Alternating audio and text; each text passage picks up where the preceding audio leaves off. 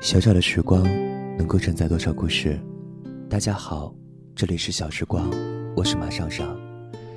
今天要跟大家分享的文章，来自于青年作家林小溪二零一五新书《永远相信美好的事情即将发生》中的一篇文章。星星是穷人的钻石，幸福是很简单的事。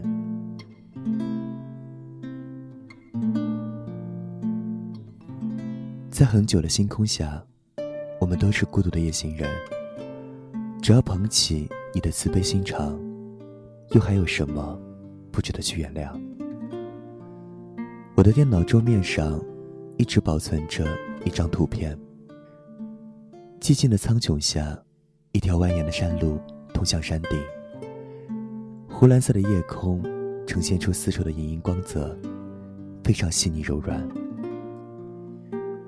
圆月高悬，星子璀璨，指引着孤独的赶路人，如同看到某个时光切片里的自己。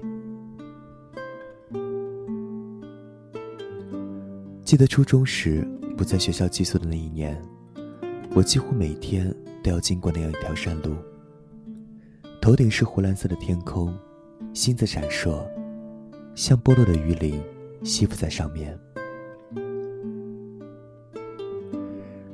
我在星空下行走，拎着装咸菜的麦乳精空罐子，清瘦的脊背瑟瑟发凉，身边是薄粉、山塘、土地，还有无数的小灌丛和虫鸣。直到听到嘟嘟的打铁声，心里才安稳下来。那个时候，没有人知道那种声音对于一个夜行的少年来说是怎样的。一个温暖所在。村里的老铁匠在他的屋子里打铁，从清晨到夜深。他的哑妻陪在他的身边，给他纳鞋底或拉风箱。红色的炉火发出耀眼的光亮，升腾至屋顶，然后又化作轻薄的雾气，消弭于夜空之中，像童话中的小屋子，被神迹光顾。我远远地路过他的小屋子，一路踩着打铁声，飞快前行。不一会儿就能看见家里的灯光了。灯光是屋子的内核，有了一盏灯，屋子就有了由内而外的轮廓。那个时候，母亲已经病了，父亲在家中磨豆腐卖。披星戴月，只是一个与生计有关的词。下了山，脚下道路平坦起来，大片的稻田承接了山路，水塘隐隐约约的，像镜子，映照着星空。偶尔也会看见小孩子们点着稻草火把，在田垄上奔跑、叫喊，大声的练习乘法口诀。火光把夜幕烧出一个又一个的洞，燃烧出好闻的植物香气。空气一大团一大团的，也热闹起来了，像一场流动的盛宴。后来，老铁匠的哑妻故去，那个沉默了一辈子的女人，走时来时都无声无息。他把她埋在屋后的山坡上，离屋子咫尺之遥。记得有一次。我无比口渴，去他家中讨水喝。他耳朵也听不见，但知道我的来意。他从水缸中舀出一勺井水，递给我。借着炉火，还能看见漂浮在勺子里丝丝缕缕的青苔。水很甘甜，却有些微微的腥气，像沾染过鱼鳞。春天的时候，屋后的山坡上会长满忘忧草。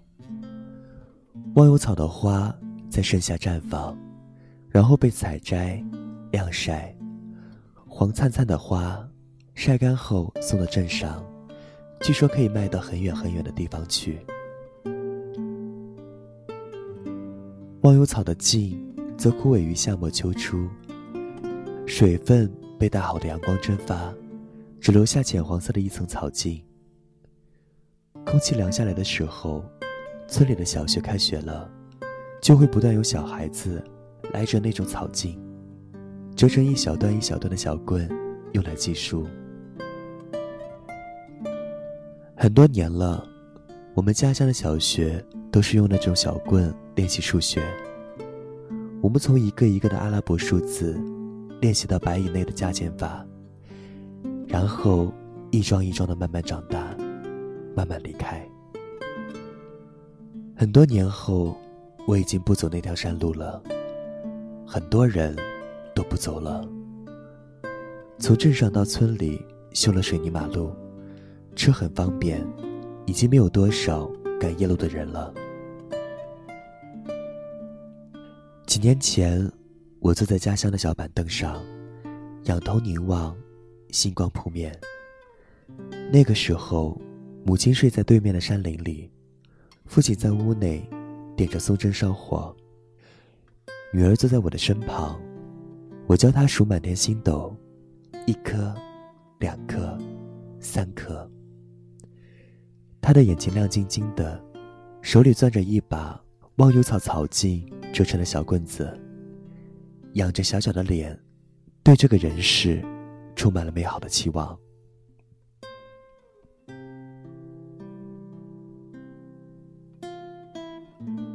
后来听到一首老歌，唱的是：“星星是穷人的钻石，幸福是很简单的事。”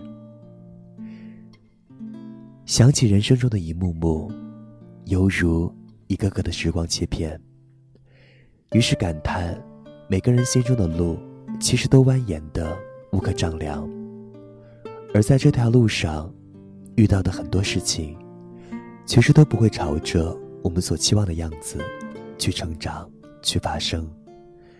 你要怎样的努力仰望，才能不迷失最初的方向？幸福是很简单的事，幸福是比任何无尽的童言都要真实。都要高贵的事，在恒久的星空下，我们都是孤独的夜行人。只要捧起你的慈悲心肠，又还有什么不值得去原谅？星星是穷人的钻石，幸福是很简单的事。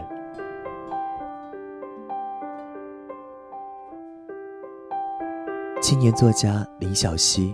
二零一五新书，永远相信美好的事情即将发生，全网火热预购中。这里是小时光，我是马上上，感谢收听，再见。